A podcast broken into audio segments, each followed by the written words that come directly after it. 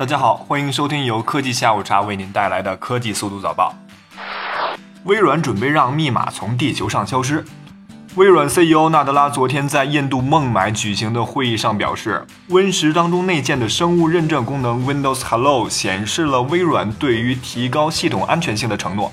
他还表示，密码已经成为危及电脑安全最简单的方法之一。纳德拉解释说。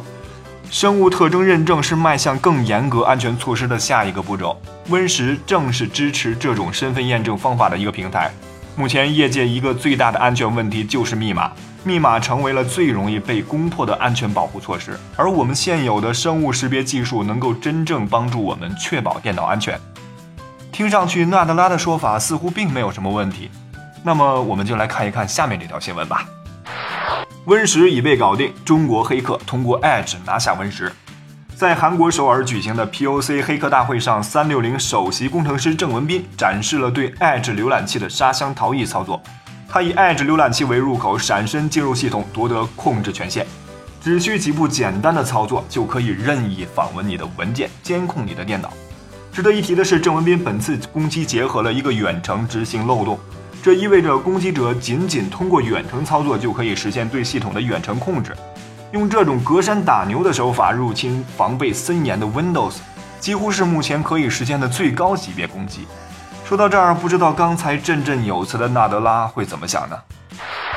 微信又挂了，已经是今年第 N 次。什么？微信又挂了？听到这个消息，你的第一反应是什么呢？相信大多数人都会去检查自己的微信状态吧。这个看似简单的举动，却透露出一个惊天的事实：我们对微信的依赖性已经大大提升。微信不再只是清晨秀心情、夜半秀美食的工具了，微信已经成为了我们生活的重要入口和出口，包括信息、人际关系、网购和金钱管理。在人们如此依赖微信之后，微信的任何故障都有可能导致用户的经济损失。十一月六日上午，微信公众号出现故障，显示系统繁忙、系统错误。或登录后提示没有任何操作权限。腾讯官方在线客服随即发布通知称，关于公众平台登录不成功、提示没有权限访问的问题，请您不用担心，我司工作人员正在紧急处理中，请您后续再留意使用的情况。需要说明的是，这已经是今年第 N 次的微信故障了。话说，如果用户因为故障产生了损失，谁来担责呢？百度通过跟踪用户发现鬼城。百度是中国最大的搜索引擎。该公司大数据实验室的研究人员在网站上发表了一篇论文，通过收集的用户定位数据和百度地图的居民点数据，判断居住密度，从而推断是否是鬼城。过去几年，中国房地产开发商过度开发，建造出的住房面积远远超出了需求，导致了大量住房闲置。在一些城市，这类现象是如此的严重，以至于被称为鬼城。